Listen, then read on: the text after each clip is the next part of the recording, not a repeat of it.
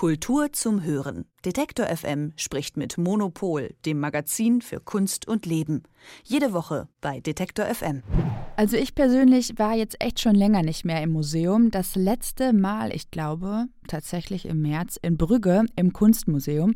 Und da habe ich für ein Tagesticket, ich glaube, so etwa 15 Euro ungefähr bezahlt. Und ich finde, das ist eigentlich total in Ordnung, weil wir waren jetzt auch mehrere Stunden dann da und es ist ja auch interessant und da ist ja auch Kunst ausgestellt. Ähm, ja, und das ist mir das dann auch wert.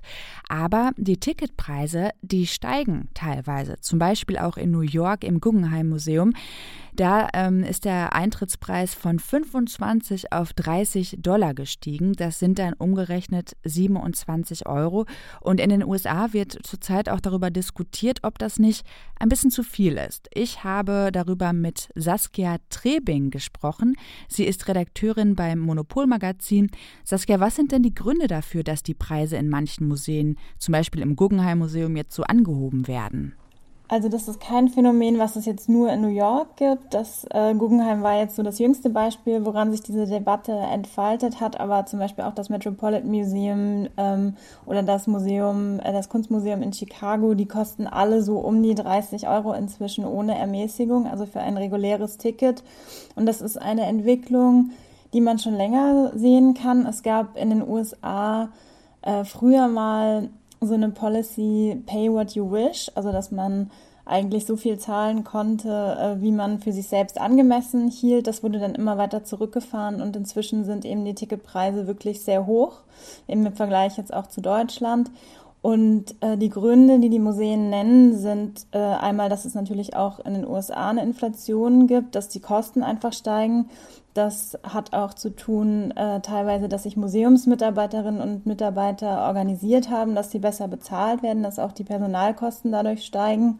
Und ähm, viele Museen in den USA haben auch das Problem, dass sie äh, wenig staatlich fördert, Förderung bekommen oder teilweise gar keine staatliche Förderung, sich deswegen selbst tragen müssen und dass die Besucherinnenzahlen einfach auch noch nicht wieder da sind, wo sie vor der Pandemie waren und auch äh, Spendengelder zurückgegangen sind, private Sponsorengelder, ähm, eben auch, weil viele Leute ähm, merken, dass sie mehr aufs Geld achten müssen.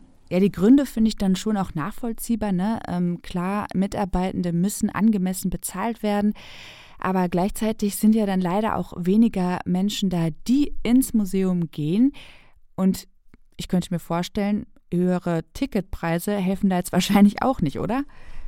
Ja, es ist so ein bisschen ein Teufelskreis, weil wer, ähm, wenn man teurer äh, den Eintritt macht, dann kommen ja automatisch nicht mehr Leute. Also es ist natürlich so eine Barriere auch, die dann aufgestellt wird und das ist so ein bisschen die Diskussion, die ja eigentlich in den letzten Jahren immer wieder auch geführt wird. Ähm, sollen Museen nicht eigentlich soziale Räume sein und sollen die nicht eigentlich zugänglich sein für möglichst alle?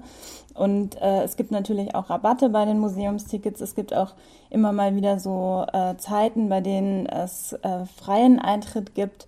Aber insgesamt äh, baut das natürlich Barrieren auf. Und gerade in den USA, wo eben diese Kulturförderung ähm, staatlich nicht so gut ausgestattet wird, äh, sind halt Museen auch einfach äh, Unternehmen, die wirtschaften müssen. Und das steht dann so schon auch äh, im Kontrast zum Auftrag, den man ja hat, eben auch zugänglich für nicht unbedingt äh, sozial nur die Bestgestellten zu sein.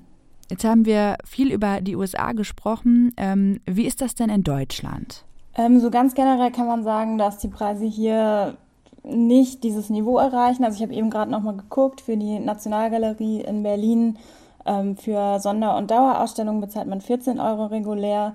Äh, in Düsseldorf K20 und 21, also zwei Häuser, sind 20 Euro fürs Tagesticket. Städel in Frankfurt 16 Euro. Pinakothek der Moderne in München 10 Euro. Also das sind etwas moderatere Preise, aber in Deutschland gibt es natürlich immer wieder Diskussionen, eben gerade weil die Kultur äh, staatlich gefördert ist und eben ähm, öffentliche Häuser Geld vom Staat bekommen, dass man sich dann fragt, ja, bezahlt man dann nicht eigentlich doppelt? Also müssten die nicht äh, gratis sein, weil ja die Steuerzahlerinnen und Steuerzahler prinzipiell schon für diese Ausstellungen bezahlt haben durch ihre Steuergelder. Und das ist äh, so eine Debatte, die immer mal wieder aufkommt. Ähm, es gibt inzwischen auch immer mehr äh, deutsche Museen, die äh, Dauerausstellungen gratis haben, zum Beispiel ähm, das Jüdische Museum in Berlin, da ist die Dauerausstellung inzwischen kostenlos. Und es gibt eben auch zum Beispiel in Berlin seit einiger Zeit den Museumssonntag, wo dann die Häuser, die mitmachen, gratis sind und dann vom Land Berlin das Geld zurückbekommen. Also es ist eine staatliche Initiative. Und in anderen Ländern ist es zum Beispiel in Großbritannien relativ gang und gäbe, dass die Dauerausstellungen äh, gratis sind.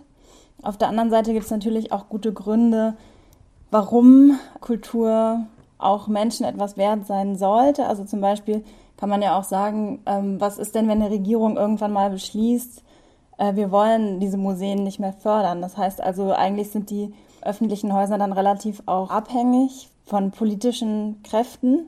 Es ist ja nicht gesagt, dass jede Regierung das gleich wichtig findet. Und auf der anderen Seite macht man sich dann natürlich auch sehr abhängig von privaten Sponsoren. Dann ist man dann sehr nah auch so an kommerziellen Firmenpartnerschaften dran. Und insofern äh, gibt es auch immer wieder Stimmen, die das eben verteidigen, die sagen so, ja, wir brauchen diese Eintrittsgelder und das machen, macht die Häuser einfach auch unabhängiger. Okay, also Förderung ist natürlich total wichtig, aber was, was können wir denn machen? Also sollten wir, also ist dein Appell, alle wieder mehr ins Museum gehen? Also ich würde immer sagen, dass wenn man es kann, dass äh, es durchaus Sinn ergibt, ähm, einen Eintritt in ein Museum zu bezahlen, wenn man dadurch auch eine Wertschätzung ausdrücken möchte für die Arbeit, die dort geleistet wird und vielleicht eben auch zu ermöglichen, dass die Leute, die da arbeiten, gut bezahlt sind oder besser bezahlt sind, als es jetzt oft der Fall ist. Und es gibt ja auch eigentlich immer wieder so Ausweichfenster. Also wie ich eben schon gesagt habe, es haben die großen Häuser inzwischen meistens so einen Tag in der Woche oder mindestens einen Tag im Monat, wo dann eben meistens durch einen Sponsor ermöglicht wird, dass der Eintritt frei ist.